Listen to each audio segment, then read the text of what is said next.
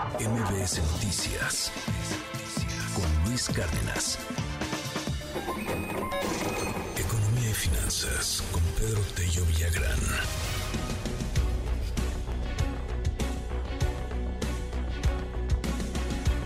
Siete de la mañana con 55 minutos. Continuamos en MBS Noticias y saludo con muchísimo gusto a Pedro Tello. ¿Cómo estás, Pedro? Muy buen viernes y Black Friday además.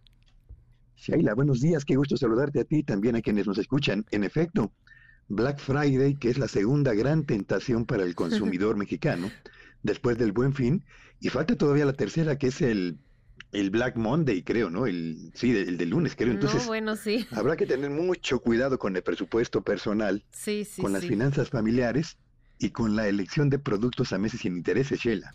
Y, y, como siempre nos recomiendas, Pedro, comprar lo que se necesita, no lo que se nos antoja.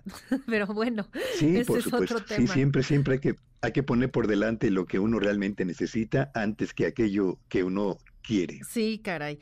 Oye, pero pues hoy nos traes un, un, tema bien interesante, la industria aeroespacial mexicana que va a cerrar este año pues con un récord eh, importante de exportaciones.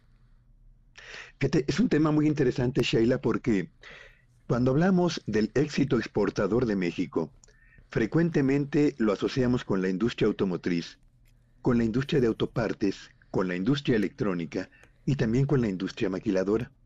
Pero pocas veces nos referimos a la industria aeroespacial mexicana, que tiene ya un buen rato desarrollándose en buena parte del territorio nacional y que en este 2023 va a cerrar con un nivel histórico de venta de productos al exterior.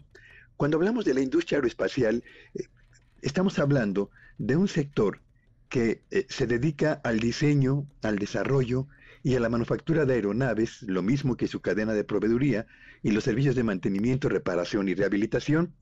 En México, de la industria aeroespacial, se producen motores, piezas de motores, fuselajes de aeronaves, puertas de carga y partes de los conjuntos de los trenes de aterrizaje, entre otros componentes. Y este 2023 se está pensando que van, a cerrar con un nivel de exportaciones que superará los 9.400 millones de dólares, que es una cifra histórica para el sector y que prácticamente duplica, sí, duplica el monto de lo que habían exportado en el año 2019, cuando el monto de lo exportado fueron 4.200 millones de dólares. ¿Dónde está ubicada esta industria?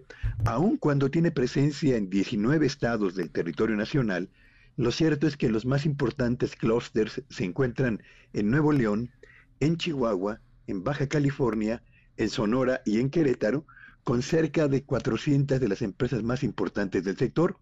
Y esta oferta exportable que alcanzará un nivel récord este año se dirige fundamentalmente hacia Estados Unidos. Así que la industria aeroespacial mexicana, si bien no tiene la promoción ni el brillo que tiene, por ejemplo, la industria automotriz, lo cierto es que se está convirtiendo en un sector muy importante para la economía mexicana, en un promotor del desarrollo de tecnología, del desarrollo de proveeduría nacional y particularmente en un impulsor del desarrollo regional en eh, por lo menos 19 entidades de la, de la República. Así que vale la pena recordar que esta industria en México es la segunda más grande en toda Latinoamérica, solo superada por Brasil, y que México ocupa el lugar número 14 entre los más importantes proveedores a escala mundial de este sector, Sheila.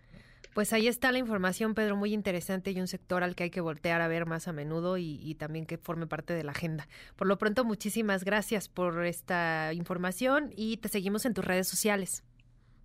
Síganme en Twitter ayer y X hoy en arroba Petello Villagrán y que tengan un espléndido fin de semana. MBS Noticias con Luis Cárdenas.